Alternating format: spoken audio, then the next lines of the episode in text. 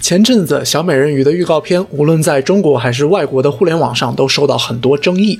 而好莱坞近些年没少被人批评政治正确泛滥。在政治正确之上，网友还指出不少叠 buff 式的政治正确。在美剧《摩登家庭》里，Cam 和 Mitchell 夫妇想要送孩子去私校上学，两个人一合计，觉得一对白人夫妇养育一个亚洲女儿，已经是一个大大的加分项了。还有谁能比我们更有优势呢？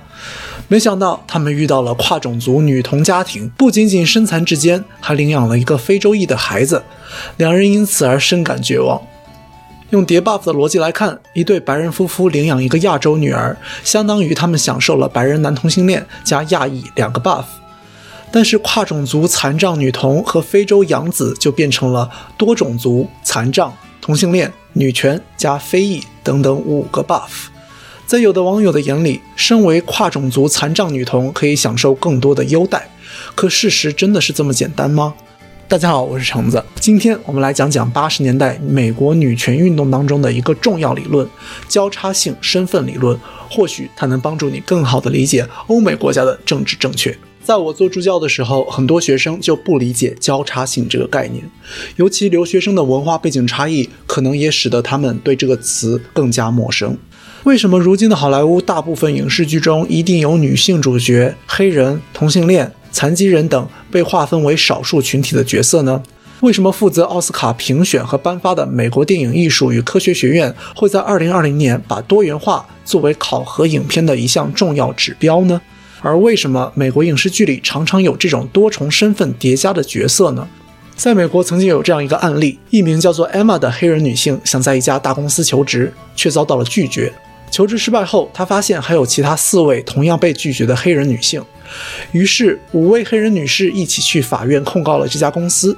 他们认为这家公司因为种族与性别的多重歧视而排挤自己。然而，当时负责这个案件的法官判定这家公司不存在歧视现象。在审核了该公司的文件之后，法官认为这个公司雇佣了不少黑人员工和女性员工，所以该公司不会因为歧视而拒绝五位黑人女性。这个案件指出了美国当时的女权和反种族主义运动当中的一个问题：当人们在为黑人争取平等权利时，大多数获得工作机会的人是黑人男性；而当人们支持女权主义，为女性争取更多权益时，获得工作机会的多是白人女性。这就是金伯利·克伦肖在一九八九年提出的 intersectionality 交叉性这个理论的原因。因为人们与生俱来的性别、肤色、文化背景。宗教信仰、性取向、残疾、外貌等等身份，我们在社会上可能会遇到不同的歧视。作为一个亚洲人，走在美国的街道上，你可能会遇到一个骂你“滚回亚洲”的人；作为一个女性，在求职时，你可能会遇到一些领导因为性别歧视而只给你端茶倒水的打杂工作。而同时，作为亚洲人和女性，这两种歧视都是日常中要遭遇到的困扰。也就是说，亚裔女性比白人女性和亚裔男性要面对更多的不公平的待遇。可能很多人在国内土生土长，没有遇到过种族歧视。那我来换个例子，假设皮卡丘是一个身高一米六、体重七十公斤的男生，皮卡丘的日常生活中或许少不了同学的取笑或者喜欢的女生的白眼。因为身材的限制，他可能没有办法从事空乘、偶像剧演员或者其他看重相貌的工作。在类似的外貌条件下，如果伊布是一个来自满门山东、口音浓厚、身体有些许残疾的农村姑娘，可能他又会比皮卡丘有更多被人取笑和霸凌的遭遇。同时，身处在外貌、残疾、出身背景和女性的多条赛道上，伊布面临着多重赛道交叉所造成的多重歧视，也就是交叉性的女权主义，或者说交叉性身份理论所要指出的社会问题。去年我做了一期关于男性凝视的视频，收到了各种各样来自男性和女性观众的评论。有男性观众表示，他们在生活中也曾经因为经济条件和身材原因受到来自女性的攻击。可能因为这样，他们并不认为霸凌他们的女性属于弱势群体。可即便一个班级里存在或长相漂亮、或家境殷实、或成绩优异而备受瞩目，甚至霸凌别人的女生，她们拥有的某些身份使得她们享受更多的社会资源，这并不能改变大多数女性还是面临着性别歧视、工作限制和其他针对女性的偏见。因为经济窘迫、年纪和外貌限制的交叉作用，我们社会中不乏身为男生但依然相对弱势、缺乏话语权利的群体。即便女性整体在社会上更加弱势，经济和可支配资源等条件提升了少数女性的个人地位。交叉性理论告诉我们，我们在社会当中的边缘程度由多重身份的相互作用构成，而不是由单一的身份标签而决定的。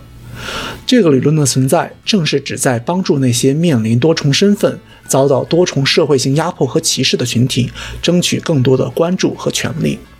在前面提到的安玛的案例当中，当时的女权主义仅仅保护白人和中产阶级女性的权益。当人权斗士们为少数群体争取权益时，即便制定了保护黑人和保护女性两条规则，大部分公司可能只是在象征性的卡着规定的标准招募黑人男性和白人女性，而非考虑面试者本身的资质条件。在艾玛的案例当中，黑人男性在该公司做着修理搬运的蓝领工作。白人女性做着文职接待的工作，这家公司似乎没有找到能够属于黑人女性的职位。